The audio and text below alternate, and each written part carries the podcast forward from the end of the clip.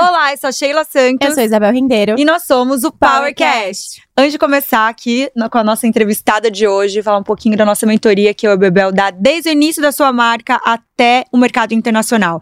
Acesse aqui, gente, sabe mais informações sobre a nossa mentoria. Tá muito legal, Tá gente, muito legal, vamos lá. A gente vai deixar o link aqui. E que saudades, né, da gente voltar pro estúdio. Pra quem não sabe, a gente já tava um tempinho aqui sem vir. Mas eu vou apresentar pra vocês a, a convidada de hoje, que é muito especial. Eu vou até ler aqui na colinha. A nossa convidada é uma advogada curitibana que viu sua vida mudar quando resolveu passar uma temporada nos Estados Unidos em 2015. Foi lá que ela deu o primeiro passo para a transição de carreira, cursando marketing em Harvard. A partir daí, aprofundou os estudos sobre o comportamento do consumidor e tendências da moda até chegar ao conceito de second hand. Quando retornou ao Brasil, se planejou por um ano para a abertura da Troc, o maior brechó premium online do país. Bem-vinda ao PowerCast, Luana Toniolo. Uhul! Bem-vinda! Que bom estar aqui com vocês hoje. Já adorei essa apresentação. Adorei. As apresentações são muito impactantes, a gente sempre fica tipo, nossa. Nossa, que engra... E obrigada por estar aqui, Luana. Imagina, Vou ter é um hoje um power bombado, gente. Minha conterrânea, porque é paranaense, então olha só, temos. Temos. Começo, né, Bebel? Comece. Antes da Troque, plataforma especializada em peças de segunda mão e de marcas de moda premium e luxo, você se dedicava ao direito tributário e era sócia de, uma de um escritório. Como a moda entrou em sua vida? Gente, você me descreveu como advogada, né? A gente diz que sempre é advogada, agora não adianta, mas a moda sempre fez parte de mim. É, e eu tentei buscar isso até nesse momento de transformação de carreira, que veio muito num autoconhecimento, sabe? Foi um momento ali até que, já antecipando, eu fui entender quem era a Luana, o que a Luana gostaria de ser, né? Por que transformar? Porque eu amava ser advogada, eu amava o que eu fazia e as pessoas até se assustaram. Mas a moda sempre foi muito minha, assim. Eu lembro que eu estudava num- numa escola de freiras e eu sempre tentava mudar meu uniforme na medida do possível. e outra vez eu fui votar até no- no- na, escola que eu antes estudava, eu encontrei com uma freira da minha época. Então, né, agora já demais. adulta tal, encontrei, eu falei, nossa, irmã, que bom te ver, você lembra de mim? Eu sou a Luana, eu era da tia Pérola, que foi minha primeira professora. E contei pra ela, ela falou, nossa, eu lembro de você. E você fazia assim, daí me contou que eu colocava clips no brinco pra ficar comprido. Então, já dava uma, uma mudada ali. E quando advogada, eu me preocupava muito com a forma que eu ia me comunicar. Eu sempre tive uma cara de muito novinha, eu já tenho 35 anos, mas recém-formada ali, ia fazer uma audiência, né? Ou até, como eu já, já comecei a trabalhar logo que me formei e assumi um escritório, eu, eu precisava me posicionar e a moda sempre me serviu muito pra isso. Eu me comunicava a partir disso. Então, eu era muito uma advogada fashionista, usando, assim, sabe, umas roupas já que diferenciava, porque é- sempre foi uma forma de comunicação minha e um hobby, porque quando eu não tava fazendo nada, né, aquele momento que você tá descansando, eu tava estudando moda, eu tava pesquisando sobre moda e sobre tendências de moda. Meu marido sempre fala, agora a gente vai viajar e vai ser tipo uma fashion hunter, que daí depois, daqui, sei lá, seis meses, um ano, todo mundo vai estar usando a camisa de passarinho que você comprou lá atrás. Assim. Ele sempre, ele sempre me trouxe isso, né? Ele é fundador da Troca junto comigo, ele super incentivou. Enfim, sempre fez parte de mim, não foi assim uma mudança, né? Eu só fui buscar aquilo que me inspirava e a Troca veio bastante disso.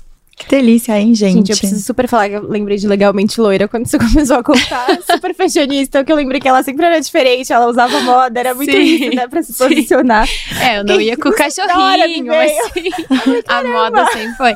E, não, e assim, eu lembro de vários eventos, assim, eu chegando, sabe, com, lógico que não com, sempre adequado, né, mas eu lembro de destacar, sabe, porque o mundo jurídico, ele é muito óbvio, e aquilo, quando eu ia num, sei lá, no Justiça do Trabalho, se tinha alguma coisa, ou, a- no próprio tribunal, é um... É um é uma roupa meio óbvia mesmo, assim. Eu olhava aquilo e não era pra mim, nunca foi pra mim. Eu nunca me comunicaria a partir disso. Então eu até achei na moda uma forma de me destacar ali e chamava atenção, né? Não, enfim, lógico, dentro de todos os protocolos Sim. jurídicos necessários, né? Não, que demais. Que legal. Não, e a Xê também se formou em Direito, né? Ah, Sim, é? Me formei em direito, mas também sempre com um pezinho na moda também. Eu, eu- Várias- escutando você falar, eu, eu pensando também, quando eu era criança, também fazia. Eu sou de uma cidade super pequena do Paraná, e eu não achava as roupas. Então o que eu fazia? Comprava o tecido e mandava, pegava a revista e falava, eu quero esse daqui. Aí às vezes não ficava igual, eu falava, não, não, mas tem que ficar desse jeito. Você imagina, né? O meu nível de.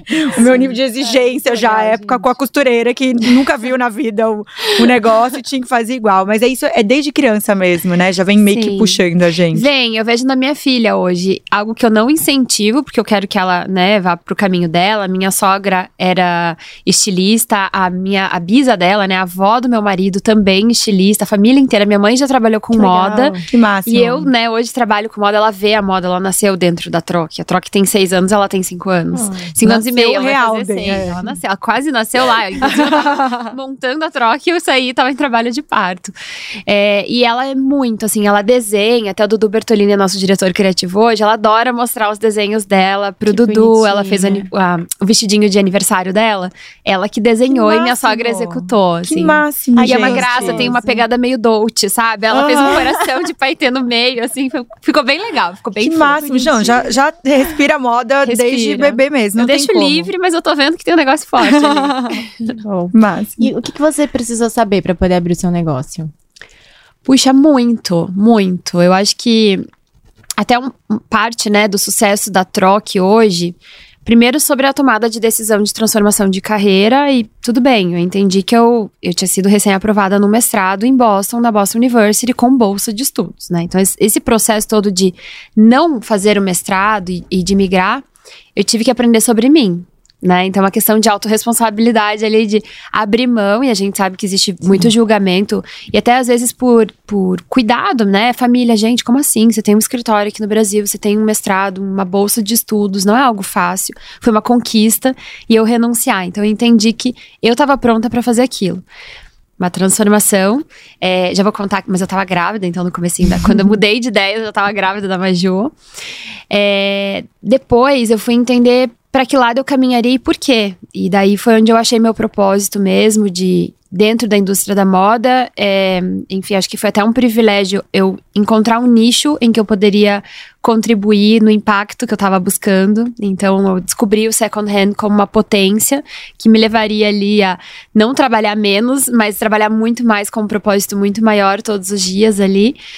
E justamente por fazer essa compensação do impacto negativo da indústria, então você vê que todos os anos se produz mais, se usa menos, se acumula, se descarta.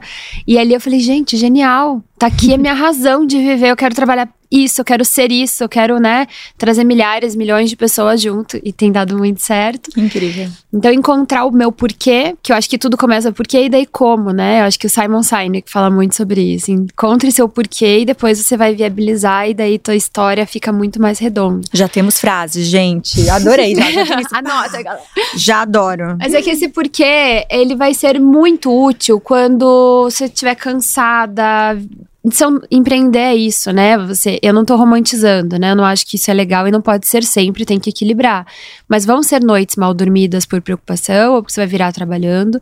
E tomara que não seja assim sempre, porque senão também não faz sentido, né? A gente tem que equilibrar, senão a gente pira. E eu já fui dos dois lados, assim, já, já quase pirei, já voltei. Mas não, não estimulo isso, não incentivo isso.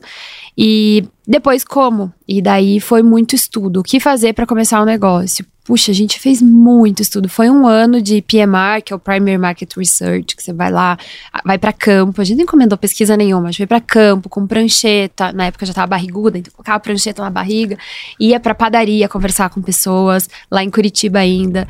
É, ficava em shopping, assim, semanas inteiras em shopping na frente de uma loja de fast fashion para entender o público. Por que as pessoas estavam comprando ali? Entender por que, que as pessoas venderiam, por que, que as pessoas comprariam second hand. Porque é uma realidade que ainda não existe no Brasil, né? A gente sabe que a gente está criando, a gente, a Troca e várias outras plataformas, vários outros brechós estão fazendo isso acontecer. Mas o que, que levaria as pessoas a aderirem àquela nossa proposta? Porque o empreendedor viaja, né? O empreendedor assume uma paixão, cria um modelo de negócio ideal, que é ideal para ele, se apaixona e não quer ver a verdade, às vezes, que, ai, não deu certo. Não deu certo, não. Na verdade, não foi validado isso, né? Então, eu queria tomar muito esse cuidado de ter certeza que a gente estava caminhando para um modelo que as pessoas viriam valor. Então, Ainda mais no Brasil, muito. né? Ainda mais, no, Brasil, que tem essa coisa do consumo. O brasileiro é muito consumidor. Muito, Muito. consumidor. É Muito. E a gente en- encontra nisso uma oportunidade. É consumidor, então a gente consegue vender.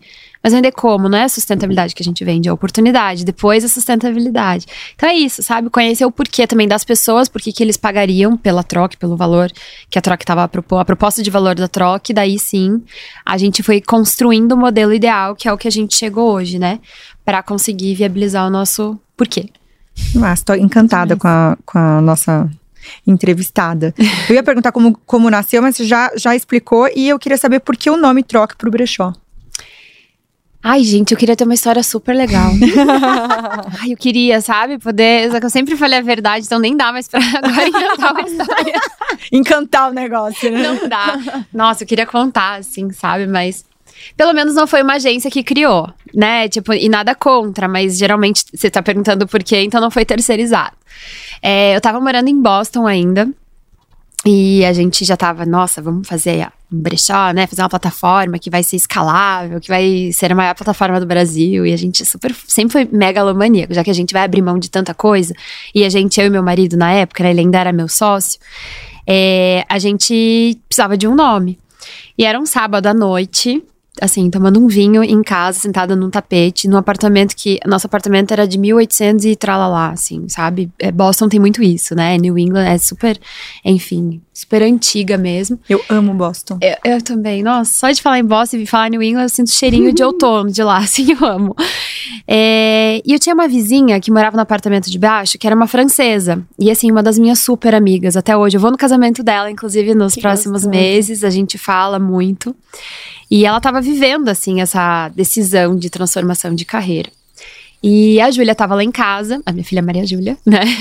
É, a Júlia estava lá em casa e eu perguntei pra ela, ai, como que fala, sei lá, troca, escambo em francês? Ela me trouxe vários nomes. Eu falei, não, nada disso é legal, é sexy, né? Porque a gente precisava ter um nome super legal.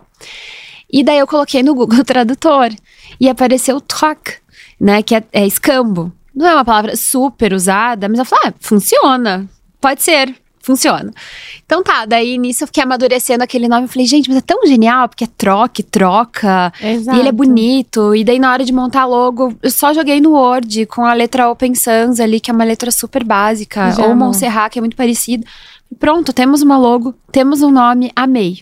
E ficou, e a gente já, já começou assim, ah, porque a troque isso, ali já no nosso sonho, sabe? Ah, vamos montar É a legal troque. formalizar, né? Quando você coloca o nome, já, você já. Materializa, né? Exato. Um sonho. E foi isso, não tem muito, assim, mas foi uma amiga francesa que me ajudou a achar um nome, porque sei lá, porque eu fui pro francês, acho que era o vinho ali que eu me inspirei. e a logo, né, ser feita em padaria, acho que dessa história a gente tira que. Gente, né? Procura, fusta um nome legal e não precisa de muito, né? É o sentir ali, porque às vezes a gente encomenda mil coisas de vários lugares e acaba chegando Não tendo em a identidade de vocês. É. A gente entrevistou a Sônia da É. Dudalina, ela também, por causa, porque a logo saiu de É, casa também. Ela falou. Ah, ele só chegou e me mostrou. Eu falei, ah, tá bom, gostei. É, senti, senti que deu. Sabe que vários investidores tentaram trocar o nome porque não tinha o ponto .com, porque o ponto .com já é de um site francês. Ai, gente, mas não vamos mudar esse nome. Não, tem que ser, eu acho que já funciona. E a gente manteve e hoje super pegou. E foi rápido. As clientes pegaram muito rápido, daí a gente validou É ali. um nome gostoso mesmo. É, o nome gostou. Tá. E é rápido mesmo. É rápido E mesmo. Lu, conta pro pessoal que tá escutando a gente, o que, que é moda circular? Legal. Bom, moda circular. Acho que eu vou falar sobre economia circular e daí eu vou entrar na moda. Ótimo. É, hoje a gente vive predominantemente a economia linear, em que tudo é produzido, é usado e descartado ou acumulado, né? Se a gente pensa em o que a gente tem assim dentro de casa, vamos pensar essa caneca aqui é produzida, a gente vai usar em algum momento a gente vai descartar ou vai acumular e vai ficar dentro de casa. E economia circular é justamente você aproveitar aquilo que já existe no planeta e dar mais vida útil. Ou reaproveitar. Vamos pensar que essa caneca quebrou, mas eu vou consertar ela, fazer um upcycling da caneca. Caneca existe isso? Acho que ah, não, né? deve dar pra fazer Vamos um pensar na roupa, no upcycling. É, você reaproveitar a caneca e utilizar. É, então, você tira esse conceito de consumidor para vários usuários da mesma coisa. A gente já vê isso em apartamento, é tão óbvio, em carro, em celular, né? Em alguma, alguns eletrônicos a gente já vê acontecer, mas ainda para roupa, pasmem, né? Ainda não acontece. E vem a, a história da moda circular, ela vem justamente nisso. Então você tira o conceito de um consumidor, de uma dona daquela jaqueta, e você pensa que ela vai ter várias vidas e várias histórias.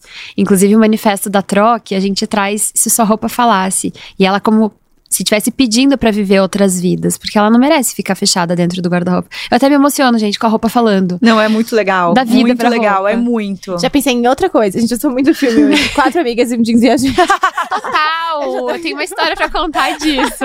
Tô adorando. Total, eu também. Nossa, eu amo esse filme. Amava, né? Quero assistir de volta. É que eu tenho um vestido que eu fui no- em dois casamentos, uma amiga pediu emprestado pra fazer o ensaio, e daí eu emprestei pra ela, daí ela pediu pra emprestar pra outra amiga, daí pediu pra emprestar pra irmã, daí outra fez o ensaio de grávida, daí outra fez o ensaio de noiva, e é o nosso vestido viajante. E outra, e o primeiro casamento que eu fui foi na Alemanha, e agora a outra vai pra Provence apenas e vai levar o vestido. E a gente fala, e se esse vestido falasse? Depois eu Que mando uma foto pra incrível, vocês. o vestido incrível. é lindo. Comprado Você já deveria Troca. usar essa história já até como uma comunicação dentro da, da troca. Pois é, a gente nunca pensou assim. Até eu falei pra uma delas se elas pudessem me mandar um conteúdo, mas isso é tão genuíno que a gente acabou não É. colocando pra Não, e é comercial. incrível. Eu já vejo um filminho passando de como Também. foi, repre- como representou isso na vida, impactou a sua vida, né? Não, de cada muito. uma. E eu nem sei onde tá o vestido agora, porque eu sei que. Daí eu só conecto assim: olha, a Letícia, que tá com o vestido agora, precisa mandar pra Júlia. E são amigas minhas de lugares diferentes. Então, assim, ó, Ju. O telefone da Letícia é esse, pede pra ela. Inclusive, Leti, aqui de São Paulo, precisa pegar esse vestido. Que vai, e a Júlia vai viajar lá em julho, que precisa do vestido. Mas é muito legal, né? Porque se esse vestido falasse, ele ia tá felizão. Porque ele, ele foi pra Já vários aproveitou lugares. ele lugares grávida. lindos. E ele é super amplo, então ele serve pra todo mundo. Ele é ombro a ombro super amplo, sabe? É muito legal. Mas é essa história da, da moda circular, é você aplicar a economia circular na moda, já que a indústria da moda é considerada a segunda mais poluente. A gente sabe que tem aí 500 bilhões de dólares todos os anos de descarte. E daí a gente fala, Que loucura, gente. Precisa acumular, né? Hoje a gente fala muito mais em acumulação do que até o próprio descarte na, na última etapa da cadeia, porque a gente sabe que existe descarte ainda na produção, né? Tem toda uma questão ali de melhorar a eficiência da produção e diminuir o descarte, mas aqui eu tô falando para onde tá indo aquilo que já tá produzido e usado. E hoje diz, né, que existem roupas para os próximos 200 anos. Caramba. E é possível, gente. Olha a quantidade de coisa que a gente tem aqui. A gente poderia vestir quantas pessoas com as roupas que a gente tem, Concordo né? plenamente. Eu ainda não posso responder muito por isso, porque meu guarda-roupa é circular. Assim, eu uso uma- um vestido, daí outro mês eu já faço minha lojinha na troca. É bem circular. Eu compro na troca, eu uso e vendo na troca. Que incrível. Ah, isso é, Isso bom, é ótimo. Vamos fazer um total, teste. Não, olha esse vestido. Todo mundo gostou. Ele Acabei é de fazer um evento, todo mundo gostou. Eu falei, calma, daqui 30 dias tá no troque. é o tempo de eu só mandar pra troca e Que fazer. máximo, gente. Mas é bom que você tá sempre com roupa nova, né? Aquela sensação de, tipo, quero sair todo dia com uma roupa diferente. Tipo, Sim, realmente eu tenho fazer isso, eu tenho isso. Eu também. E vocês podem ter também. Sim, é. Porque vocês Isso podem é comprar, ótimo. usar e vender. Por que não? Né? Um guarda-roupa menor, muito mais produtivo. E, enfim, você tá usando uma roupa de segunda mão, seria justamente mudar o conceito de consumidor para usuário. Você passa a ser uma usuária daquela peça e daqui a pouco uma passa para outra. Não, gente, eu tenho, eu tenho roupa com etiqueta no meu armário. Eu também. Tipo, é um absurdo isso. É verdade. É, Me é sinto um até absurdo. culpada, tendo. Não, e aí, às vezes eu vou sair e falo, não tenho roupa pra sair hoje. Tipo, com o armário cheio de coisa. Porque é isso, é aquela coisa de que ele tem uma coisa diferente, de que ele tá, né? É isso. E se você não usou outra peça com etiqueta ainda, você não vai usar mais. Exato. Só te aviso. Exato. Por que não? Vou colocar essas peças na troca, gente. Eu fazer Não, um... eu tava tentando arrumar meu armário, daí eu assisti uma série do Netflix de uma mulher que ajuda acumuladores a limpar Marie Kondo? Isso. Aí eu assisti e eu falei, ela vai me ajudar. Aí, tipo, ai, você primeiro separa as peças, depois você separa um montinho do que você não sei o que lá, depois um montinho. Aí separei um montinho, aí no final eu falei, não, não, não tô nada. Ai, meu Deus. Eu falei, putz. Eu A não, eu, fa- eu um- faço sempre, eu sempre faço doação. Esses dias já tava, tipo, hum, já tava significativo o negócio. Eu acho que faz muito sentido você ver outras pessoas. Eu vejo as minhas peças circulando, eu vejo. Ah, legal. É uma delícia. É, quando as pessoas a vendem Bia na que trabalha troca. com a gente, tipo, eu vejo, eu acho muito legal, assim, é, o significado de você passar pra frente as peças, porque ela tá nova. Uhum. Né? Até eu já ia fazer essa pergunta que tá aqui. Como que vocês fazem a avaliação dos produtos que entram para troca? Porque, obviamente, é, devem receber peças que estão, estão Em ótimo em estado. ótimo estado, né? Sim, eu acho que o grande diferencial da troca, né? Lá atrás a gente pesquisou muito, foi entender qual que era o grande problema para dar certo para quem. A gente tem dois clientes, quem vai vender e quem vai comprar. É. Então, para quem vai vender, a gente presta um serviço mais rápido, mais fácil, sem dor nenhuma, porque o que que a gente tem de mais escasso hoje? Nosso tempo. Daí você separa tudo que tá no teu guarda-roupa, leva um tempão. As pessoas querem fotografar? Não. A nossa cliente não quer, ela não tem tempo, ela não tem saco, ela não tem vontade. E por outro lado, quem vai comprar precisa ter uma experiência bastante positiva, né? Ela não compra second hand. A gente já chegou a alcançar o número de 90%, pe- 90% dos nossos compradores nunca tinham consumido Que second hand. demais. Que Porque incrível, gente. Não sabe. Eu, Luana, antes da troca, não consumia second hand. Não, tinha- não tenho vergonha de falar, mas era simplesmente não era uma possibilidade pra mim, porque eu nem conhecia, sei lá, não entrava na minha possibilidade, né? Não nada contra, mas também, enfim, nunca, nunca foi algo real pra mim. E então nesse formato, a gente identificou que a forma mais fácil é coletando na casa das pessoas, a gente coleta hoje em sete capitais. Ou as pessoas mandando gratuitamente pra gente, é tudo gratuito o envio. Legal. E daí a gente vai fazer uma seleção, uma análise dentro da troca. A gente chama de triagem ou curadoria. Dessas peças, a gente vai analisar o que está em perfeito estado, porque a gente tem uma, um compromisso em estar em excelente estado lá na ponta, porque senão a pessoa que comprou pela primeira vez second hand e tem, uma, experiência, experiência ruim, ruim. você acha que ela vai comprar? Eu tô queimando todo o mercado de second hand É. se eu fizer isso. E na força que a troca cresce, na escala que a troca cresce, a gente tem uma, uma relevância ali na comunicação. Ah, não, eu comprei naquela troca e a peça veio ruim, então não vou comprar nenhum brechó. É uma responsabilidade mesmo Claro. que a gente acaba assumindo, né? E, enfim, a gente tá aqui justamente para mudar esse conceito e quebrar esses paradigmas. Então, para quem vai vender, a gente faz essa triagem. A gente analisa esse produto, se tá com todos os botões, se tá com o zíper certinho, se tem algum tipo de ajuste que a gente não aceita. Se a pessoa comprar P, ela quer receber P, né? Eu uso M, É eu quero uma peça M, eu não posso receber uma peça M ajustada, porque então é P, sei lá. Então a gente tem que, né, ainda mais para comprar no online é mais difícil. Então a gente tem um crivo de qualidade do produto e também uma lista de marcas aceitas, que são assim, milhares de marcas aceitas, mas a gente tem um crivo. Marcas que a gente aceita são as marcas que a gente entende que tem vendabilidade, porque senão eu vou tirar do guarda-roupa de vocês e eu vou fazer um estoque no meu estoque, né, no Sim. meu CD. E faz sentido? Não, eu tô fazendo a moda circular, eu vou ficar com aquilo lá parado um ano, porque eu não tenho público para aquela marca, Concordo plenamente. né? Então a gente Já tem os mais vendidos, possivelmente, né? Tem, tem. A gente tem as marcas que. O perfil de marca que não vende tem toda uma inteligência. Quais são as marcas que mais vendem, quais marcas a gente atrai mais, o que a gente não quer atrair agora porque Mas não vocês vende. têm, tipo, fast fashion dentro? Tem fast fashion internacional, e daí isso veio muito de validação Uhum. é, de quando eu ficava no shopping sentada e eu, e eu falei que ficava na frente de algumas lojas e leia-se Forever 21, a operação estava aberta no Brasil, Zara também. E eu ficava sentada na frente, e você vai me entender agora falando de interior. E eu via as pessoas saindo com sacolas cheias. E daí eu perguntava por que, que elas estavam comprando, elas saíam super felizes. Eu, eu chamava para tomar um café. E elas super topavam, gente. Pessoal muito aberto, assim, pra ajudar na pesquisa. Já, já indico isso pros empreendedores. A gente acha que ninguém quer conversar com a gente. As pessoas passavam a tarde tomando café Incrível, comigo. gente. Lógico que eu, né, falar, quer tomar um café comigo? Eu pago, a gente come um cupcake. Aqui já fica, as pessoas adoravam, ficavam de papo, assim, sabe? E ali eu entendi que para as pessoas do interior, principalmente, quando elas estavam comprando aquele fast fashion internacional, elas estavam comprando um pouquinho da América, um pouquinho dos Estados Unidos. Elas iam muito assim para capital, compravam na Forever 21, aqui falando da marca. Aí elas iam no Mac, no Burger King, comiam um cupcake num, num negócio de cupcake lá em Curitiba, que é bem, bem legal, até de umas amigas minhas da Goods. Tipo, eles iam naquilo que tava na moda e voltavam pro interior. Não, mas na minha cidade eu tinha loja em Toledo, em Marechal Toledo e Cascavel. E eram os mesmos produtos. A galera ia pro shopping, porque é o único shopping da região lá em Cascavel, passar o fim de semana pra passear, pra almoçar, né? Ter essa experiência. E compravam lá. Não compravam. Tipo, por que, que você não vai lá na loja? de- Experiência. Não, porque eu É. quero comprar aqui na loja de Cascavel. No o shopping. mesmo produto, no shopping.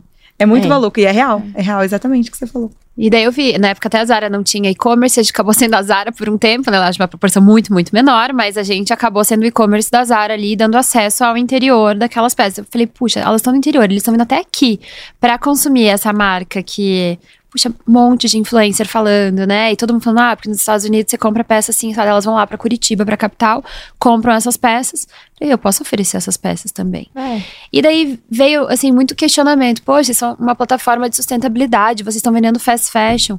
A gente nunca falou sobre da onde estão vindo essas peças, mas sim valer a produção dessas peças. Inclusive, a gente faz parte do Fashion Revolution, a gente entende tudo, né? A história ali do Rana Plaza, o prédio que caiu em Bangladesh, porque, enfim, eram condições insalubres, né, de trabalho dos. A gente sabe que isso ainda acontece, é muito triste. Mas uma vez que está produzido, qual que é o nosso papel aqui? Circular, né? Circular, fazer as pessoas usarem, tá produzido, gente. É. Então a gente vê o fast fashion ali como um potencial. Por quê? Porque a gente tem venda dessas peças, a gente sabe que as pessoas vão consumir, a gente vai aumentar a É um propósito, né, gente? Que às vezes as pessoas elas enxergam só no, no, no ponto de vista dela. Não, mas a gente não quer, a gente quer fazer circular, porque, gente, a Zara é muito consumida mundialmente. Muito. É. Então, assim, se é a marca mais vendida na troca. Exatamente. Não, e assim, absurda. Eu li o, o- a biografia do, do Amâncio. Uhum. Gente, ele é um monstro mesmo, visionário. Não, não, Visionário. é, não é à toa mesmo É. que, que é com essa coisa. Eu sei que o Brasil tem várias lojas também que estão seguindo, né? Aliás, o mundo segue várias coisas que vieram deles. Mas, assim, obviamente, dentro de uma responsabilidade que já tá lá no consumo, eu acho que se você fazer circular, é só você ajudar o que estava acontecendo mesmo. Pra onde vai? Exato. É a nossa pergunta sempre. Pra onde tá indo, né? Da onde veio? Lógico, né? A gente contribui nesses movimentos também. a- a- to- todos os movimentos, enfim, que fazem sentido pra gente, mas pra onde tá indo? E daí, então, a gente decidiu avançar por esses dois motivos. Business, a gente entendeu que a gente poderia atingir esses clientes. E dois, né? Fazer valer aí a produção que tá dentro do nosso propósito. E como que funciona a precificação dos produtos lá dentro? Hoje a gente tem mais de 300 mil produtos já precificados. Então a gente criou uma base de dados bem robusta. Ah, legal. No começo era assim, a Lu, esse. Ah, tá. Então o original é, na loja, um Cris Barros é tanto. Então, ah, coloca 800, 500. Era, era muito a minha cabeça. Só que a gente foi criando essa base de dados. Eu fui ensinando uma equipe, que foi ensinando outra equipe, a gente escalou. Hoje, com essa base de dados, a precificação vem automática. Eu chamo de algoritmo e as pessoas querem. O nosso time lá de tecnologia quer me matar. Lu, isso não é um algoritmo. Parece eu fazendo as coisas erradas com a Isabela. Isso não é, não é esse nome, Sheila. Mas é que assim, é como se fosse, porque você imputa a marca, você imputa a qualidade do produto, a qualidade não, é o material do produto, porque não existe produto de péssima qualidade na troca, então se tiver um pouquinho mais estragadinho, mais estragadinho, não existe, né? A gente tá falando em ótimo estado sempre, mas eu tô falando sobre o material, tô falando sobre a marca e sobre a categoria. E daí eu vou ter um preço. Então, é como se fosse um algoritmo, que eles não me deixam falar. E daí, automaticamente, nossa equipe, que hoje já é uma equipe de operação quase que fabril, né? Antigamente eram, assim, todos estudantes de moda, formados em moda, até a gente criar esse, essa robusteza mesmo de conteúdo, de informação.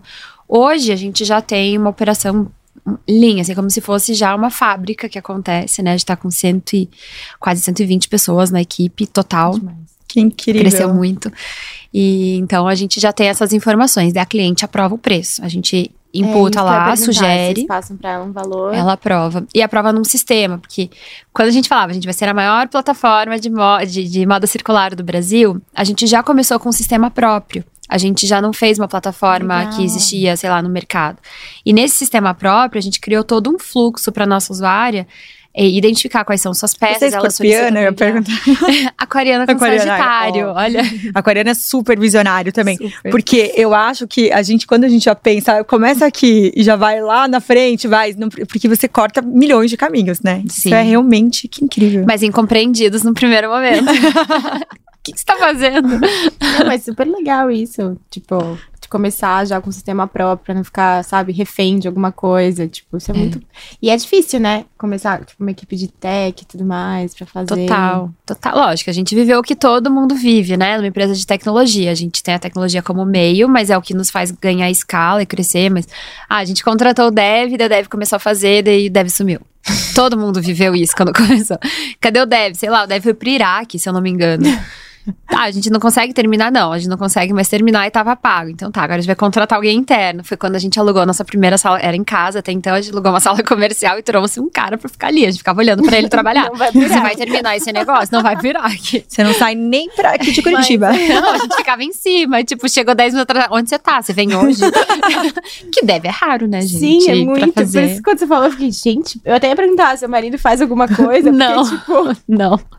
Mas hoje a gente tem uma equipe sensacional. Inclusive, o bom. nosso head de tecnologia é uma pessoa que tá com a gente aí desde 2019, meu parceiraço. E é uma sorte, né, a gente ter isso. A gente tem uma equipe interna bem robusta pra criar cada vez incrível. mais, né, uma estrutura de tecnologia sólida. Então eu quero perguntar, qual- quais são os desafios de ter a troca e ter todo esse, esse conceito de, de segunda mão e tudo mais? Puxa, muitos. Acho que a, a gente precisa alcançar numa velocidade grande novos compradores e novos vendedores, né? Então, no mercado que não é consolidado, hoje, né, falando a troca faz parte do grupo Arezo, eu sempre faço uma referência lá para eles. Vocês têm um, um trabalho difícil, mas de vender novas coleções. Vocês precisam vender calçados, bolsas, acessórios. Eu preciso ainda convencer as pessoas a andarem calçadas, vamos dizer assim. Vocês precisam usar sapato. É como se, se vocês estivessem fazendo isso. Né? A gente está no mercado zero consolidado, é ainda uma micro bolha que está acontecendo de resale. Não é mais uma macro tendência, algo que já está acontecendo. A gente já vê brechós, assim, principalmente pós-pandemia, né? Tá explodindo esse mercado. A gente chegou antes, isso é muito legal. A gente chegou lá 2015, então ainda tava era comparado Era com tudo hoje, mato, como diz Era Marechal. tudo mato. Não, imagina, quando eu voltei grávida pro Brasil e falei que eu ia ter um brechó, vocês estão loucos? Pra que, que é isso, gente? Pra que ter um deixar a brechó? carreira jurídica pra entrar no brechó. Não, aí vocês fizeram um MIT, lá, lá, lá, né? Harvard, lá, lá, lá. Harvard, mas pra quê? Calma, não é um brechó, vai ser a maior plataforma. Não, tá bom, né? Tipo, achavam que a gente era bem maluco. E hoje é outro momento, a gente já tá bem na frente. É muito legal ver, assim, a Troca sendo referência de vários outros. E a gente faz super parceria. Acho que o mercado não é de um só. É um mercado muito grande que vai crescendo uma velocidade, tá crescendo uma velocidade grande, tá todo mundo aprendendo ainda. Mas é um grande desafio aí a gente conseguir atrair na velocidade necessária, né? Porque o crescimento tem que acontecer, nós somos uma startup.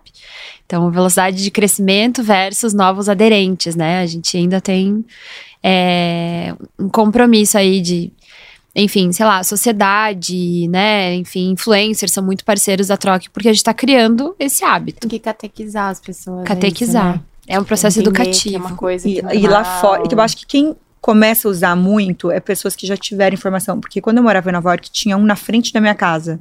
E já a época era lotado, acho que eu já falei isso pra você. Uhum. Era lotado, lotado. Assim, desde vestido de festa, tipo, tinha tudo.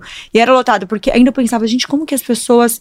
Eu, né, na minha cabeça já. Desde, como que as pessoas gostam de, de fazer isso? Mas eu hoje em dia fico avaliando. Vou numa festa de casamento. Usei o meu vestido, fotografei. Todo mundo viu meu vestido. Possivelmente eu vou usar esse vestido de novo, no mínimo daqui uns três, quatro casamentos, porque não dá pra usar, porque geralmente as pessoas vão mesmo. Sim, é. a Então, assim, de tá com exatamente, roupa diferente. Exatamente, tá com roupa diferente. Então, quando você vai usar de novo esse vestido? E você paga caro pra deixar no armário, É. né? Então, É um exatamente, ativo. é um ativo. É verdade, isso, gente, é um ativo. E a nossa, nossa, nosso desafio é assim, pra quem vai vender, a gente precisa falar desapega, porque o, o brasileiro é muito apegado, Muito ainda. apegado.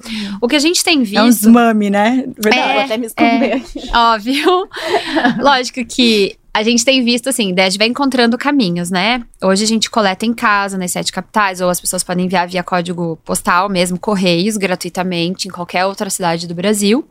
Mas a gente viu que nas nossas lojas físicas, a gente tem Curitiba e aqui em São Paulo, que fica no Oscar Freire, quem quiser conhecer, ela é linda, eu tava lá agora. As pessoas se sentem mais à vontade, então elas preferem até lá entregar na mão de uma pessoa. Porque elas se sentem mais seguras. Puxa, eu vou me desapegar dessa peça que eu vivi uma história. Tem Caramba. muito isso. Vamos ver se essa é a loja de verdade. É, será que eles existem, né? Lógico que a gente tá criando uma reputação legal, as pessoas veem que a amiga, tia, alguém já fez, a própria influencer, uma celebridade já fez. Isso vai dando credibilidade, mas elas querem entregar na mão de alguém. E isso tem ajudado muito. Incrível, né? Assim, pensar que a gente Nossa, eu ia precisa. precisar que alguém fosse lá na minha casa, separasse pra mim. A gente tem levasse esse sem serviço. ver. Tipo, pode Sem ir. você ver, né? é Eu acho que ela tá com entendeu? trauma da bota dela. Tipo assim, ah, não, mas. Não, mas é porque, tipo, o meu problema é esse. Se eu não vejo, tipo, pode ir. O meu problema é quando eu vejo indo embora, eu fico, ai, mas tá indo embora. Saber? teu A gente foi fazer uma. Canceriana. Ah, ela vai lembrar do botão Pra sempre. eu dela. de tudo, gente. Esses Eu dias eu, cheguei pra minha mãe, que, tipo, nem mora comigo. Eu falei, por acaso você não sei o que na sua casa? Ela, não, você me mandou pra dar. Eu falei, você deu? Aí ela, ué, mas você me mandou pra dar. Eu dei. Minha mãe desapega de tudo. Ela desapega Eu também sou- eu sou tipo, desapegada. tá dando. Total, Aí eu desapegada. falei, eu não acredito que você fez isso. Ela, mas eu, ué, mas eu, eu falei, não, mãe, eu, eu falei que eu tava desapegando. Eu não Talvez. falei que eu tava dando, era pra você deixar na sua casa. Aí ela, ai, minha casa virou depósito. Era um processo de desapego, é pra mãe. Eu fui fotografar com a Isabel esses tempos, daí ela tinha uma bota branca que eu nunca, acho que usei uma vez. Ela falou, meu, vou levar a sua bota. Eu falei, então vou levar a sua bota. Levei a dela. Meu, a, a minha bota, eu acho que eu vi ela usando uma vez. Foi, porque deu dei uma uma vez. bronca dela. Eu falei, mas você não tá usando minha bota? A sua eu uso quase todos Ela os dias, eu todo amo. dia minha bota. Ela vê dela, vê eu fotografando dela, fala assim, Quero tipo, eu vou volta. viajando, ela, nossa, que bom que a minha bota tá no Panamá, minha bota tá não sei aonde. Ela leva minha bota pra todos. Pegadíssima. não, não é mais dela a bota, a bota E já aí todo é mundo elogiou. minha. A bota é minha, tá? É bonita porque era minha. Eu É comprei, linda a cara. bota. Eu não sei como Fala. ela não usava a bota. Eu falei, "Coloca daí." E a Isabel tem bom gosto pra sapatos, que eu olho e falo, nossa, que lindo esse Quero sapato. Ela não quer mais, ela fala Não, assim. pior que eu já tô básica. Já gostei, uma mulherzinha? É. Hoje a gente tá de eu produção, The Office. Mas é muito assim, tipo, eu não me incomodo, só que, tipo assim, ela tá na minha vista. Se ela um dia der pra alguém, aí eu vou falar. Volta pra mim, né, Isabel? Volta pra mim. Que Não, mas eu vou melhorar com isso, gente. Eu vou. A gente tem, é, a gente tem um próximo. curso de closet cleaning que vocês podem aprender a Que desapegar. legal. É bem legal, é uma parceria com uma consultora de imagem e estilo. Demais. E fica na Troque, né? É um curso que a Troque acaba concedendo aí com algumas parcerias. E a gente tem um serviço de concierge também. Que daí a pessoa pode até a sua casa, mostrar pra você o que Ai, faz que sentido incrível, desapegar. gente. Não, isso é muito legal. Não, realmente vocês fazem as pessoas terem uma. se conscientizar, né? Do que, que é o processo de vocês até aprender. Que É incrível. educativo, né? Não, eu tô fazer. amando esse episódio, É, gente. Tá- tá- eu e a Isabel, lição, tá tendo uma É, lição de você vida é aqui junto. aqui. é. Eu tenho um desafio, eu vou, eu vou fazer a lojinha da Isabel. Tá. Por favor, Lu. Eu adoro um desafio, então eu Mas saio daqui com a gente- esse... Aquariana, né? Isabel, daqui uns dias. Nossa, eu tô. tô, tô- A Isabel vai estar pior. trocando de clã. Tudo circular. Não, mas o pior é que eu tenho essa coisa, mas eu, tipo, com as minhas amigas, assim, eu pego tudo emprestado, gente. Porque justamente eu tenho essa coisa de querer estar diferente. Eu sempre falo, ah, você não desse vestido, pega emprestado, aí passa pra outra, não sei o que lá. A gente, tipo, divide tudo, sabe? Tem um vestido que a minha amiga usou na formatura, dela emprestou pra outra pra usar no outro negócio, daí a outra foi agora lá no evento da É o jeans o vestido. viajante. E o vestido, tipo, passando, elas, gente, eu usei pela primeira vez, eu tinha 15 anos, né? Achei que ia me servir. Tipo, a gente gosta de fazer isso, né? A gente não vende, mas a gente faz essa troca. Ah, legal Todo já. mundo é meio do mesmo tamanho, então isso é bom. Já, eu já tô sempre. Me põe nesse, nesse meio aí que eu gosto Tá também. já, já É gostei. muito prático, todo mundo cuida, você conhece, sabe que, tipo, a pessoa. Porque tem isso, né? Você sabe de quem tá vindo, sabe que ela não vai, sei lá, se jogar no mato com o vestido e rolar. Você sabe que ele vai A não vai acontecer isso. Porque é amiga, legal. né? Porque a minha irmã, eu, eu é, emprestei pra Carol uma saia uma vez é, de linho branco. Ah, você contou essa história. É, ela pulou. Lá, lá em Marechal tem as marinas, tem. Perto de Marechal tem é, o lago, né, de Itaipu. E é super marrom a água.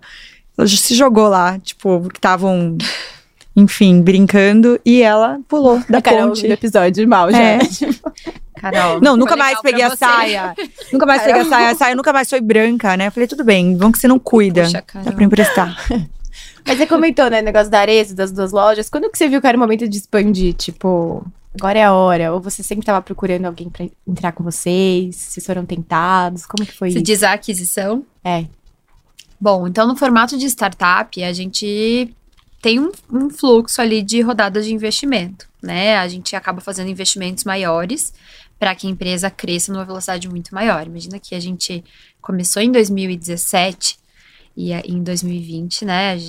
Enfim, os faturamentos são, vão duplicando, vão triplicando, é muito rápido mesmo. E dentro desse formato de rodadas de investimento, a gente estava num, num momento de Series A, série A de investimento. Isso em 2020, começo de dois, é, meio de 2020. O que aconteceu em 2020? Pandemia. Não vai Uau. rolar investimento em ninguém, né? E foi uma baita lição. Foi, eu tinha recém assumido como CEO da Troc e foi um momento em que eu acabei, enfim, a gente fez aquelas etapas do CEO da Bain Company, estuda a gente por onde que a gente começa. E ali eu entendi que era cuidar do nosso time, cuidar das nossas pessoas e travar o caixa. Dali não saía mais nada e tinha que alcançar o break-even. O break-even é justamente quando você tem receita dentro das suas despesas e você se paga e tua empresa fica no zero a zero, né? Ela chegou até a, alcançar em vários momentos ali. Porque não é o modelo de startup. O modelo de startup ele acaba queimando um pouquinho mais porque você investe em marketing.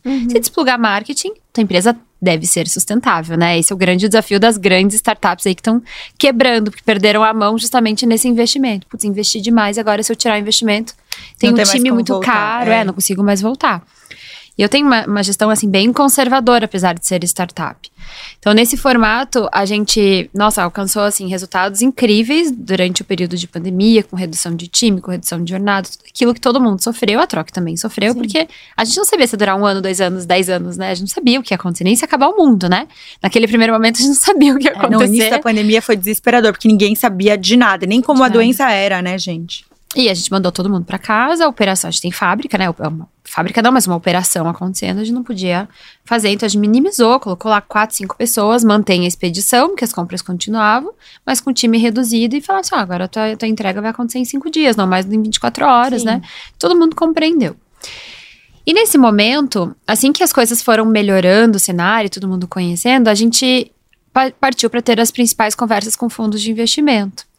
E ficou assim, é, muito claro para mim que aquele modelo de break-even, né, de, de, de dar lucro, era a- aquilo que me fazia bem, que me fazia dormir, que eu acreditava, que hoje visto no, no Vale, né, no, no, Vale do Silício, falam assim, empresa unicórnio, que tá todo mundo querendo ser unicórnio, é. Vale é um bi. E tem a, a, o, o tipo de empreendedor ali camelo, que, ou Zebra, né, que acabam falando, que é aquele empreendedor mais conservador, que tem o objetivo de dar lucro, que entende que o negócio ah, por algum período pode queimar, mas que ele, ele é uma visão um pouquinho mais conservadora do que essa loucura desenfreada de, de se tornar um unicórnio. Muito rápida, né? Pelo amor de Deus, né? Assim, Todo mundo quer, mas eu acho que vira um objetivo muito maluco, né? Tipo. Você vai queimar. Tudo bem, você vira um unicórnio porque você teve um investimento lá, um aporte de 500 milhões, mas você queima quanto por mês? É. 10, 15 milhões por mês, sabe? Teu dinheiro vai acabar em seis meses, você vai estar com um time gigantesco, é. que é essa a realidade, né? A gente tá vendo vários aí fazendo um processo grande de demissão, não vou citar, né? Porque muitos eu conheço de perto, mas a gente vê grandes startups que a gente olhava, nossa, são grandes unicórnios, né? O próximos unicórnios. Estão fazendo um processo de demissão de 200, 300, 500 pessoas. Meu Deus. Né? O Delivery Center acabou de demitir 600 pessoas. Acabou, não, não foi no começo do ano. Gente, pelo amor de Deus. Não é dá, gente. né? É muita é. gente. E são vidas e tudo mais. Então, a minha gestão é, já seria um pouquinho diferente. Para isso, eu comecei a caminhar para fundos de investimento que tinham uma visão como a minha, porque fundos isso. são mais agressivos. Eles são. querem colocar o dinheiro, querem que o empreendedor acelere o negócio e eles querem sair. Então, tua empresa vale, vamos lá, um real hoje, e daí ela vai valer 10 reais. Quando valer 10 reais, eu vou sair. Eu vou vender minha parte. E o empreendedor continua correndo a jornada, é uma maratona, né? Não é uma corrida de 100 metros rápidos, é, é uma maratona. E eu comecei a entender que aquilo não valia para mim. E eu, eu, assim, eu sentia que aquilo lá não valia para mim. A primeira vez que eu levantei a mão, meu, todos os meus amigos empreendedores eram falando, nossa, você tá maluca, isso é um novo negócio. É assim que funciona. Eu falei, não, pra mim não funciona. Eu não vou dormir tranquila pensando que pode acabar o caixa em qualquer momento, porque eu tô queimando muito, então não é isso. E tá, comecei a, a conversa com alguns fundos, e a visão dos fundos não estava encaixando para mim. E foi quando em outubro do ano passado, a gente lançou um modelo de prestação de serviço para marcas dentro da pandemia. Eu tô, tô, coordenando aqui, já vou chegar no Marezo, tá? Tranquilo. E daí, quando a gente é, viu na pandemia que as próprias marcas de roupas precisavam de um porquê, como a gente já tinha, né, para se conectar com seus clientes, junto com o grupo reserva, que já era um pequeno investidor de troca, a gente estava ali muito por uma conexão, né, de valores reserva e troque. O Rony entrou em contato comigo via redes sociais, assim. Demais. Lu, que negócio, é, oi, que, esse negócio é sensacional, quem tá por trás disso? Entra em contato, passou o telefone dele, uma semana depois estava sentado na mesa, um mês depois a gente já era sócio. Tipo, sabe? Incrível, é conexão, reserva, né? Conexão, assim, e, e, e, hoje nós somos sócios ainda, né, porque daí a reserva hoje faz parte do grupo Areza, é, então, então foi um negócio que, inclusive um parceiraço.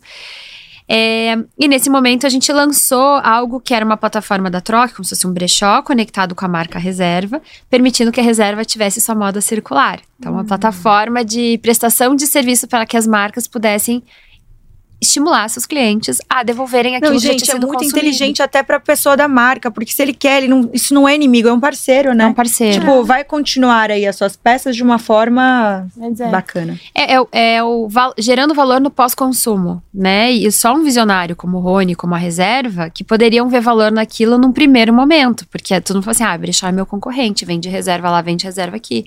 Mas não, você tá falando pro teu cliente mandar as peças que não usa mais. Primeiro, ele abre espaço no seu guarda-roupa roupa e pode comprar, comprar mais. mais. Exatamente. Dois, eu tô agregando valor à minha marca colocando ISD mais do que necessário. Não é assim, ah, eu acho que eu quero. Não, você é obrigado a ter ISD Sim. na sua marca. E a moda circular é fácil de fazer, né? Muito, as, muitas mais fácil do que você melhorar a sua cadeia produtiva e certificar algodão e certificar é. tudo, né? Lógico que a reserva já é uma marca empresa B, né? Já é um super exemplo na produção, mas eu digo para a maioria das marcas que ainda não tem isso, o resale, né, com uma conexão com o resale, a gente já tem dados que chega a economizar 82% da emissão de carbono versus a produção de uma peça nova, você utilizar uma usada, reutilizar, né, uma peça que já existe. Então, tudo conspira a favor. Sim. E a gente lançou isso para reserva. E nesse meio momento, nesse, nesse intervalo, eu fiquei sabendo que a Arezo tava querendo fazer alguma coisa com de economia circular. E se a Aresmo quiser fazer interno, faz, né, gente? É Aresmo potência. Sim. Eu falei, cara, me dá uma chance de prestar um serviço para vocês. Eu e minha equipe, grande equipe, eu tinha 20 pessoas na equipe naquele momento, já tinha demitido, né? Já tinha feito vários ajustes. Eu e minha super equipe podemos prestar um serviço para o grupo Arezo, né? E daí entra com a Ariana, que tinha feito e foi, vamos fazer. Minha equipe achou que eu tava completamente louca. Falei, gente, confia em mim. Ou vocês confiam em mim, ou não confio em mim. Eu acho que a gente tem um caminho legal aqui. Super confiaram, a gente prestou um serviço e fez todo sentido. A gente ofereceu um crédito para cliente Arezo que enviasse seus calçados para troca, a gente avaliava, gerava um voucher, um voucher bonificado pela Arezo para ela comprar uma peça nova na loja. Que incrível. E gente, foi um sucesso assim, quase 80% de uso dos cupons. Elas amaram a iniciativa, a gente fez só, né, uma modalidade pequenininha. E daí veio a Arezo e falou assim: "A gente quer comprar troque". Falei, não, mas a troca não tá vendo. Meu Deus, né? Naquele momento, não, a troca não tá vendo, a gente tá super no começo, a gente vai crescer muito ainda. É, eu tava procurando investidor, que é, sei lá, 15 a 20% da participação, que geralmente é, é cedido por um valor X, dentro do valor que você dá pra empresa. E eles insistiram, eu falei que não, eu, eu, pra mim foi uma ofensa mesmo. Nisso eu falei, tá, vocês querem, mas por quanto? Como que vai ser? Qual que é a regra? Eu consigo ter uma independência? Como que eu vou conseguir gerir esse negócio? É minha vida. Eu acordo e durmo pensando nisso nos últimos anos e eu quero pros próximos anos continuar fazendo isso. E eu acredito que à frente eu vou ter mais potencial do que outra pessoa assumir aqui, tipo, sem um propósito nenhum, né? Um executivo. Não, mano, a gente quer que você continue tocando, só que a gente quer fazer parte disso, a gente entendeu que é o futuro. Opa, peraí, fez sentido agora, né? E tá junto com um parceiro desse que tem uma base enorme, que dita tendência, gente. Quem que dita tendência É. de moda no Brasil? Esses grandes grupos, né? E, e Arezzo é a maior casa de marcas do país. Sim. E quando você vê o Alexandre mesmo falando, eu não sabia que teria aquisição da reserva, né? Algo super sigiloso que foi um mês antes da aquisição da troca, era, era super independente o processo. Você se encanta, você fala, cara, eu quero estar junto. Porque vai mudar a história da troca do que receber só um dinheiro e eu tentar convencer uma cliente. Eu vou ter, na verdade, a Schultz falando. A moda agora é circular. Eu vou ter a Arezzo falando. E isso acelera muito o processo. Por que, que a, a Ana vai começar a aderir à moda circular? Porque alguém que ela confia tá falando, seja uma influenciadora, seja uma amiga, seja uma marca que ela confia e se conecta. Então ali fez muito sentido, foi um momento até bem difícil, porque daí a gente, já que abriu para um possível, uma possível aquisição, a gente abriu para o mercado uma possível aquisição, teve várias ofertas, vários grupos acontecendo. E desde o dia 1, assim, a conexão com o grupo Arezo fechou. Foi assim. E daí a gente partiu para aquisição em foi dia 21 de novembro de 2020 e a história da troca mudou, porque de fato a gente ganhou uma expressão nacional, é outro momento de empresa. Que incrível, gente. incrível. Não, a gente tá tendo uma aula aqui hoje, né, isso, gente? né? O papo é tão bom que a gente vai ter cinco horas de podcast. É, gente, então. Vai Esse é pegar uma água, vai no banheiro que a gente vai continuar, não, brincadeira. Gente, eu já nem. Eu já até me perdi aqui nas tô, tipo, perguntas também. desculpa, É, eu quero perguntar, é, Lu, é, quem hoje, a sua, a sua empresa, ela tá pronta para crescer 10 vezes mais? Eu acho que já até respondeu, né? Tá, claro que tá. É, já até É eu respondeu, bom, né? é que a gente, tipo, já foi indo. O é você responde tudo bem completo, a gente já responde várias Então eu já vou, eu vou pular essa. Quais são os planos pro futuro da Troque? Bom, a gente precisa Se puder falar já, né? Se é, puder. tô pensando que eu vou É, contar abrir a lojinha da Bebel. É. Acho que um primeiro passo vai ser convencer a Bebel a fazer uma lojinha com a gente. Porque são pessoas como a Bebel gente. que a gente precisa aprender a como conquistar, né? Então, Bebel, a gente vai conversar muito. Tá Você vai bom. ser meu case, tá? Lá atrás a gente conversou com Já tô passando mal aqui. E se eu conseguir, Se conseguir depois vocês vão convencer a saber. Bel, é. A gente vai lançar esse podcast com a sua lojinha, combinado? Ah, tá bom. Semana que vem. Tem pouquíssimo tempo. Tá, então, em comemoração a 30 dias desse podcast, Tá a gente vai fazer sua lojinha. Ok, ok. Assim. É, mas é isso, assim, a gente precisa aculturar muito, é é um desafio. É um desafio grande. De um lado, né, as pessoas desapegarem, por outro lado, fazer as pessoas comprarem. E a experiência da troca é tipo é uma caixinha com papel de seda, com cheirinho, é uma experiência incrível. Eu tenho vários vídeos aqui, depois eu Legal. mostro pra vocês. Mas é, é muito legal. A gente precisa disseminar isso, né, para que as pessoas falem, ah, eu vou dar uma chance. Então tá, então só hoje eu vou comprar em brechó. Pelo motivo de preço, a gente sabe que o primeiro motivo é esse. Depois ela é. Hoje a gente já tem quase 800 milhões de litros de água economizados com a história Que da troca. demais. Que incrível, gente. Legal, né? Muito incrível. Isso é muito legal. Muito, não, você fazer, você faz diferença no mundo. É. E para o mundo. prático, né? Tipo, É. 800 milhões. E daí o time sabe fazer exatamente uma comparação. Ah, quantas piscinas olímpicas, quantos copos de água, quantos Legal. anos de quantas pessoas tomando água. A gente vai bater o bi provavelmente no segundo semestre. Que é o que a gente vive pra isso, sabe? Quando a gente vai bater o nosso bi, o bilhão de litros de água, né? Não é o bi de faturamento, mas é o bi. A gente vai ser o unicórnio do bem, né? Tá vendo? gente. Veja Que só. incrível, gente. demais. Que incrível. Legal, né? Tô apaixonada Vamos por esse episódio, gente. Power questions. É, a gente tem as nossas power agora, aquelas rapidinhas, tá? Tá. É, Eu vou escolher uma melhor que a sua.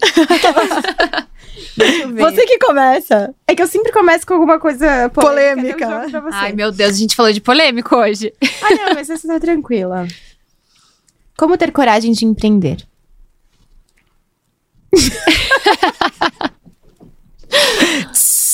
Já começa. É. Vai, boa essa. Eu acho que o porquê ajuda bastante, né? E vem muito essa pergunta, ou em mentoria, ou sabe caixinhas de perguntas no Instagram. Gente, vocês não te- você não teve medo? Claro que eu tive, eu tenho medo até hoje. Ontem mesmo eu tava com o maior frio na barriga. A gente fez nosso primeiro desfile da Troque, Ai, eu vi também. Ana legal. Capri. A gente vestiu as modelos Aliás, Ana parabéns. Capri. Que incrível. Legal, que né? incrível. Eu tô assim, ainda em êxtase. Mas até entrar na passarela e ver o brilho das pessoas assim, a gente não contou que era second hand explícito. A gente esperou acontecer. E daí depois a gente falou, ah, inclusive é second hand. A gente preferiu inverter para as pessoas já não chegarem com preconceito, sabe? E até entrar, ficava, será que as pessoas vão gostar? Será que elas vão entender o mix, né? E o Dudu Bertolini maravilhoso que fez. Então, é, eu tava com medo ontem, né? Um medo, um frio na barriga, não sei qual é a palavra. Um frio na barriga, talvez. Mas coragem, o meu porquê me dá coragem, né? Mas o medo sempre vai existir, gente. Ah, não sei falar que não. Sempre dá um Não, friozinho mas na é. barriga com desafios maiores, né? Cada projeto novo, Concordo cada plenamente. Eu risco tomado. Falo pra Bel que a gente só vai também, né? Só É. vai no vai, flow. vai, vai, Exato. vai. Não pensa muito. Antes meu marido falou, não, não era exatamente isso, mas era outra coisa. Eu falei, ai, tô com receio. Ele falou assim, não pensa, vai. É, Depois ela, você vê o que ela aconteceu. é esse meu lado do não pensa, porque eu penso. É porque o câncer pensa. Eu penso, ela não vai. Eu falei, tá bom, vive. então vai. Aí eu fico, ai meu Deus. Só vai, porque não tem, tem horas que você não tem como voltar. Porque se você quer crescer, precisa de alguns pontos, né? É isso Tem aí. jeito. Então a coragem tem em não pensar muito. Eu, eu nem vou, eu vou, vou nem vou perguntar, mas eu acho que você deve aplicar isso dentro da empresa. Você voltaria a trabalhar com direito tributário? Não. Não, mas o direito faz parte do meu dia a dia. Eu não me arrependo do curso, assim. Eu uso muito direito, muito. As pessoas me consultam na troca e falam, para, mas eu gosto. Se a gente tá fazendo uma análise fiscal, daí eu entrar, não, deixa eu entrar nisso aqui. Porque isso eu sei, eu posso agregar. Legal. Ótimo. Demais. Também aplico sempre, eu acho o máximo o direito. Você nunca perde, né? Ela sempre Não. aplica. Ela- a gente até zoa ela, que às vezes ela fala, como que é? Ih, pode parar, que aqui agora. temos entrevistadas hoje. Não é que ela usa uma, uma coisinha, tipo, sabe? Sempre fala uma- Juridicamente falando. É, ela. Não, mas juridicamente falando, eu. Toda e o jeito fala de, de falar, de, né? A gente tem um negócio. Adoro, gente. Direito é vida. Olha, é uma faculdade pra vida. Vale. Realmente você usa isso pra sempre. Porque você olha isso aqui, não, isso aqui pode, isso aqui não pode. Você já sabe o que que pode acontecer. Então, Sim. você já sabe os riscos que você tá fazendo dentro da, da- das pautas. Isso é bom. O que é ser uma mulher empreendedora? Boa pergunta. é um baita desafio. Eu sou uma, me descobri uma feminista, né? É, ainda a gente tem um desafio de posição, as pessoas ainda têm o preconceito, o pré-julgamento. Eu tive, hoje tá, o caminho tá muito mais fácil pra mim, né? Eu acho que quando você tem alguns achievements no meio do caminho, você se provou, é muito horrível falar isso, né? Eu tive que me É. provar, mas eu estou provada pra algumas pessoas já e, e para algumas áreas, o caminho fica um pouquinho mais fácil. E meu desafio hoje é trazer muitas outras junto, pra não precisarem se provar. Mas eu tive várias cenas muito difíceis, assim, principalmente porque eu era sócia do meu marido. Então, muitas vezes, as pessoas olhavam pra ele como o dono do projeto e ela a bonitinha da moda. Né? Ela é estilosinha, ela gosta daquilo, é o hobby dela. Mas eu sempre fui a cabeça do negócio, né? Ele fazia bastante a parte de financeira, a gente tinha que se dividir, principalmente no começo. Tanto é que eu uso, eu uso Luana Toniolo, e ele é Doma Koski, eu sou Doma Koski também, por ser casada. E a gente decidiu não usar o mesmo sobrenome pra não ser a esposa. E ele, é- ele é parceiraço, assim, ele via acontecendo, ele resolvia ali na situação, sabe? Mas é algo natural, a gente não vai conseguir resolver um problema da sociedade de mil anos, né? É histórico, mas quem tá chegando, quem tá alcançando outros, outras posições tem quase que uma obrigação, e eu assumo isso como uma responsabilidade mesmo de não deixar que a jornada das próximas seja tão dura. Pra mim foi que difícil. E, e ainda co- escolhendo ser mãe, né? Eu tive escolha de ser mãe no meio do caminho de dois pequenos. Eu tenho uma de cinco e uma de dois, e um de dois, de três. que vai fazer quatro, a gente tá aí. É, e foi difícil, assim, é, fazer toda essa jornada, porque você não tem muita escolha, né? O meu pós-parto do segundo foi assim: sete dias eu tava na Mas porque lá eu me encontrava, porque lá eu gostava, né? Tem, tem toda essa questão também. Ali eu era eu. Que delícia gostei. isso, É hein, tipo sua gente? segunda que casa, né? delícia. Minha segunda delícia. casa. Não é que você tá indo trabalhar, você tá. Só É, eu, eu meu trabalho, né? eu É. acredito que o seu também é isso. A gente É. respira, mas é porque a gente ama. Ama. Não, e o que você, o que você é, respondeu agora, usa as suas palavras muito pra gente também. Eu acho que é exatamente isso. A gente tem uma responsabilidade de passar para as outras pessoas que estão vindo é, um caminho mais fácil, porque É. realmente, é, socialmente falando, é Ainda mais a gente tem cara de novinha. É. É. Isso, as pessoas ficam tipo. Exatamente. E é comum isso. Até hoje, a gente é. chega, a gente chega, vou até fazer um adendo aqui na sua resposta, que deveria ser rápido. A gente chega em alguns lugares, tá acontecendo o evento, a gente tá como convidada de coisa, ainda mais coisa de que envolve banco, envolve essas outras coisas, né? Que tem aquela coisa, a imagem de um executivo homem, né? Sempre em vários idade. homens, exatamente, meia idade. Chega a gente. E a gente também com roupa, sempre, né? Porque a gente gosta Ah, também. a A mesma gosta, coisa. Tipo assim, várias coisas você respondendo, eu já pensando, nós também, nós também. E chegar, ah, vocês, vocês participam, to- vocês estão organizando o evento? E nada contra, mas assim, não, a gente é convidada, porque a gente também é executiva, a gente também é isso. É, ou tipo, ah, essa sua assessora, Você sabe, tipo assim, não. A gente não Não faz tem uma ligação, tá é, não tem uma ligação com o empreendedorismo, ou não tem uma ligação, sabe? Tipo, É. quando- principalmente quando É. tem coisas mais formais, que tem gente já de meia idade e que tem muito homem, quando a gente entra, realmente é o impacto, porque daí chega a gente na meio de uma mesa. linda, linda desse Não, e a gente jeito vai e acaba sendo um produzida. detrator, né? Exatamente, a Ser gente chega linda é um lá, detrator pra vocês. a gente chega lá na mesa, tipo, não tem como, chama atenção. E assim, às vezes eu fico pensando, putz, meu, quantas outras mulheres poderiam estar aqui É, e também fazendo esse papel? Por quê? Porque, porque onde, onde a gente tá, né? Onde a gente tá. Mas tem que chutar a porta, né? A Gabi Prioli fala uma coisa assim. Ela fala. Você que se vire com esse teu estereótipo, porque eu não preciso me vestir como você acha que eu tenho que me vestir Exatamente. pra me posicionar, né? Ela tem feito uma, uma, uma voz bem ativa, né? Uma vez a gente até fazendo uma campanha juntas e eu cheguei com uma saia super curta, porque me, era, era campanha de um tênis da Rezero. E eu falei, ai, gente, mas eu sou uma mãe. Ela falou, tá, e daí? Tipo, me deu uma corte. Eu falei, você tem razão, vou com É essa minha isso. saia curta É aqui. Então é um estereótipo que na nossa cabeça, e a gente ainda precisa aprender muito, né? Exatamente. Mas eu tenho duas coisas aqui, tá, gente? Eu acho que esse episódio a gente pode usar como até inspi pra inspirar as pessoas que estão ouvindo. É, a gente pode ser, a gente, é- a gente deve ser quem a gente quiser. Uhum. Esse negócio da Gabriela, exatamente, eu tava numa reunião hoje. Hoje. E uma pessoa da reunião falou assim: ah, não, a Gabriela, eu vi ela numas fotos de carnaval, com umas roupas no Instagram dela, mais, tipo, mostrando o corpo, e ela, uma pessoa de conteúdo absurdo. Cabeça. Aí eu fiquei pensando, ué, mas ela no Instagram dela, ela pode ser quem ela quiser, né? Isso não, não tem nada a ver com quem ela é e com o que. Exatamente isso a gente tem que tirar, né? É isso aí. Por que, que o homem pode fazer o que ele quiser e ter uma vida à parte e também ser uma boa e a gente não, É, né? Ser mãe e ter toda. Exatamente isso. Eu acho que, que nós temos a responsabilidade de mudar pra trazer, explorar, né? né? Trazer essa galera Super. mais. Porque assusta, né? Mulheres fortes assustam. Assusta. Assusta. As pessoas ficam curiosas, querem saber mais. Rapidinho. Eu Imagina. ganhei um prêmio de, de, de personalidade de marketing da EDVB, da Associação. Alguma coisa de marketing do Paraná. E eu não fui pra ganhar. Eu fui, ah, vou lá, né? Fui indicada e cheguei lá. Tanto que na hora do anúncio tem um vídeo que eu. Perdida. O que, que aconteceu? Porque eu tava concorrendo com unicórnios, com inclusive pessoas que eu super admiro, que eu convivo lá, do Madeira Madeira, o Thiago Dalvo da Ulis. Tava concorrendo com gigantes. Eu fui lá, né? Poxa, fui indicada. Pra mim já era muito, já ia ganhar a plaquinha de indicado, tava felizona. E, e quem que tava lá? Homens de meia idade, de terno, cabelinho mais grisalho, assim. Eles ficaram assim, ó. Quem é ela? E é bicho grilo da sustentabilidade ainda, né? O que, que eu faço? Tipo, na cabeça das pessoas ainda é uma pessoa bem bicho grilo da sustentabilidade. É uma menina e é nova, né? E assim, uma história super recente. Minha história tem seis anos de empreendedorismo, É. apesar de eu ter uma carreira jurídica antes, eu sou formada, eu tenho 35 anos também, não sou tão nova assim. Mas é, eles ficaram chocados. E daí no final eu vi a cara deles assim, tipo, aceitando. É uma nova realidade. Tipo, tem que chutar a porta. E É. eu falei pra DVB, isso valeu mais do que o prêmio, né?